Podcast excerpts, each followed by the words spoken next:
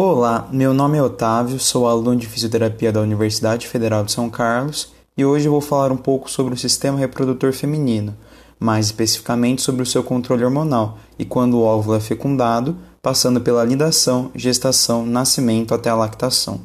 O sistema reprodutor feminino é controlado pelo eixo hipotalâmico hipofisário gonadal.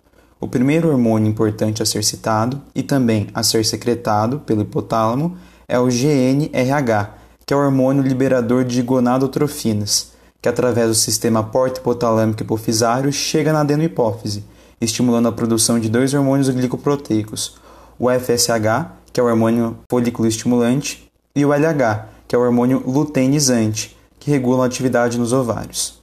O FSH chega ao ovário pela corrente sanguínea, sendo responsável pelo crescimento e maturação dos folículos ovarianos durante a ovogênese, na fase folicular.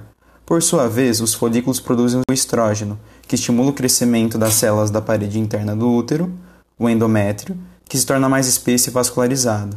Essas mudanças preparam o útero para uma possível gravidez. A alta concentração de estrógeno na circulação sanguínea inibe a produção de FSH pela hipófise, por feedback negativo. Então, a hipófise passa a secretar o LH, que induz o rompimento do folículo ovariano e leva ao desenvolvimento do corpo lúteo. O corpo lúteo produz a progesterona, que irá auxiliar na manutenção do endométrio até o final do ciclo menstrual. A secreção de LH e FSH diminui durante a fase lútea, pois o corpo lúteo é responsável pela produção local de progesterona e estrógenos, disparando um sinal de feedback negativo para a hipófise. A produção pulsátil de FSH é sincronizada com a de LH. Na ausência do LH, a produção de FSH cessa imediatamente, e quanto mais LH é produzido, mais FSH é secretado. A produção desses hormônios é afetada por vários fatores, Dopamina e endorfina diminuem a liberação de GNRH e LH, enquanto NPY e glutamato estimulam-na. Feromônios também influenciam a secreção de GNRH.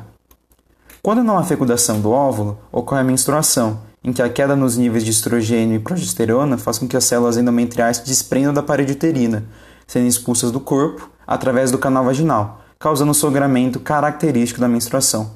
Agora, vamos falar um pouco sobre quando há fecundação do óvulo. Após a ovulação, quase imediatamente o óvulo penetra na terminação fimbriada de uma das trompas uterinas. O sêmen atravessa o útero, chegando à trompa, e o espermatozoide fertiliza o óvulo na ampola. O istmo permanece contraído cerca de três dias após a ovulação, então a progesterona secretada pelo corpo lúteo exerce efeito relaxador. Ocorrem várias divisões celulares até formar o blastocisto, que contém cerca de 100 células, que é implantado na parede do endométrio, processo conhecido como nidação, um dos primeiros estágios da gravidez.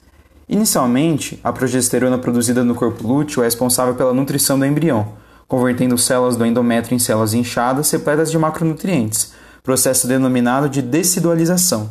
A decídua fornece nutrientes até a oitava semana, enquanto a placenta se desenvolve. A partir do 16º dia, a placenta inicia o fornecimento de nutrição, assumindo o papel na oitava semana. A placenta produz a subunidade da gonadotropina coriônica humana, a beta-HCG, aumentando o corpo lúteo e, portanto, impedindo a menstruação e promovendo o desenvolvimento endometrial. Níveis de estrógeno e progesterona aumentam cedo durante a gestação, porque o beta-HCG estimula os ovários a produzi-los continuamente. Após oito semanas da gestação, a própria placenta produz grandes quantidades de estrógeno e progesterona para ajudar a manter a gestação. A placenta também proporciona difusão de nutrientes e oxigênio do sangue materno para o feto e difusão de produtos de excreção do feto para a mãe. O estógeno produzido pela placenta aumenta o útero, a genital externa, as mamas e seus ductos, além de proporcionar o relaxamento dos ligamentos pélvicos, tornando as articulações sarcoilíacas mais maleáveis e a síntese pública mais elástica. A progesterona, por sua vez, realiza a dessilorização, a redução da contração uterina, evitando o aborto espontâneo e auxiliando o estrógeno a preparar a mama para a lactação. No parto, há aumento progressivo da estabilidade uterina, desenvolvendo contrações rítmicas tão fortes que expelem o bebê. A maior proporção de estrógenos que progesterona, já que esta inibe a contração uterina.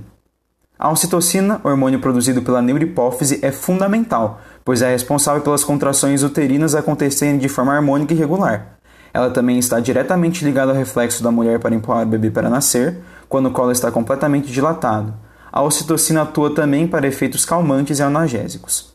Após o parto, esse hormônio ajuda na adaptação materna e no estímulo do centro de cuidados primais, trazendo prazer no cuidado com o bebê e facilitando o aleitamento.